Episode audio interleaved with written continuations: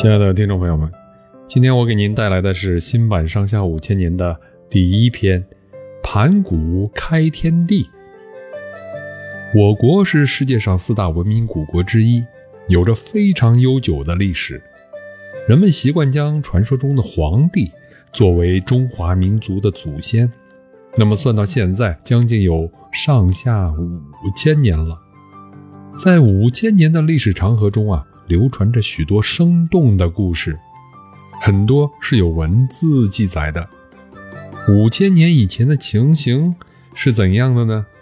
古籍中保存了不少神话传说，比如古人早就在探索世界是怎样形成，人类是怎样起源的。有一个盘古开天辟地的神话是这样说的：宇宙原来啊混沌一团。里面既没有光，也没有声音。盘古用巨斧把这一团混沌一劈为二，轻的气往上浮，成了天；重的气往下沉，成了地。从此啊，天每日高出一丈，地每日加厚一丈。一万八千年后，天已经很高很高，地也很厚很厚。盘古就是屹立在天地间的巨人，他死后，身体各部分就变成了太阳、月亮、星星、山丘、江河及森林、草原等。还有一个女娲创造宇宙万物的神话是这样说的：最初的时候，天地不知为什么经过一次大破坏，天倒塌了，地倾斜了，洪水泛滥，烈火焚烧。人类啊，和一切生物都毁灭了。这时，有个叫女娲的女神，采炼五彩的石头，补好了天空，斩断巨鳌的四角，竖立了四极，用炉灰止住了洪水，又去扑灭了烈火，然后慢慢的造出生物和人类来。从上述两个神话来看，盘古是开天辟地的英雄。女娲不但是世界的创造者，而且还是人类及万物的始祖。神话只是神话，当然不可当真。随着科学的发达，人们根据地下发掘出来的化石，证明有一种从古猿转变而来的猿人是人类最早的祖先。猿人的体力比不上凶猛的野兽，但他们和动物不同的是，能够制造和使用工具。猿人的工具主要是经过砍削的木棒。和经过打制的石头，他们用这些粗糙的工具来与野兽搏斗、猎取食物，也用简单的工具采摘果子或挖植物的根茎来吃。那时，光靠个人的力量是无法生存的，猿人便过着群居的生活，共同对付猛兽的侵袭。这种主要使用石制工具的时代，在考古学上叫做石器时代。考古学家把只会打制加工石器的阶段呢，叫做旧石器时代；把掌握了磨制加工石器的阶段，叫做新石器时代。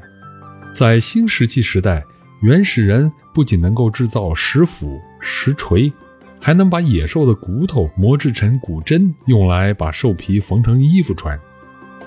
大约在二百多万年以前。在我们祖国广大的土地上，就有远古的人类在活动。云南元谋、陕西蓝田、北京周口店、重庆巫山、安徽繁昌等地区，都发现了我国最早的原始人类的遗骸和遗物。一九二七年，中国发现北京猿人化石，距今啊已有四五十万年的历史了。之后又相继发现了北京猿人制作和使用的工具以及用火的遗迹。而陕西蓝田猿人距今已有八十万年的历史。从二十世纪五十年代起，云南也陆续发现了许多古猿化石，而且伴有石器。最有代表的就是八十年代发现的元谋猿人，距今已有一百七十万年历史。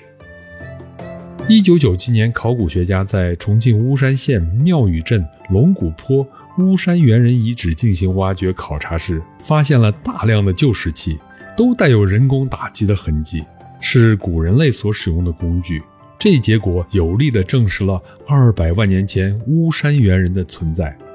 一九九九年，考古学家在安徽繁昌人字洞进行发掘时，发现了大量石制品和骨制品。经专家联合鉴定，确认这批石器是二百万年至二百四十万年前的早期人类遗存，从而把人类在亚洲出现的历史又提前至少三十万年。猿人在千百万年的进化过程中，与现代人的距离越来越接近。比如，从北京周口店龙骨山发现的另一种原始人——山顶洞人的化石来看，形体和现代人基本一样。他们过着按血统关系固定下来的群居生活，以氏族公社的形式构成了当时的原始社会。从对工具的使用来说，已经进入了新石器时代。我国新石器时代的文化遗址也发现了不少，最有代表性的有仰韶文化、大汶口文化、龙山文化、马家窑文化、齐家文化、金莲岗文化等。中华民族的文明史不过五千年，但在几万年前、几十万年前乃至更加久远的年代，已有人类活动的遗迹。他们比开天辟地的神话可要靠得住多了。好，明天我们继续带来新版《上下五千年》的第二篇《神农尝百草》，欢迎大家到时候收听。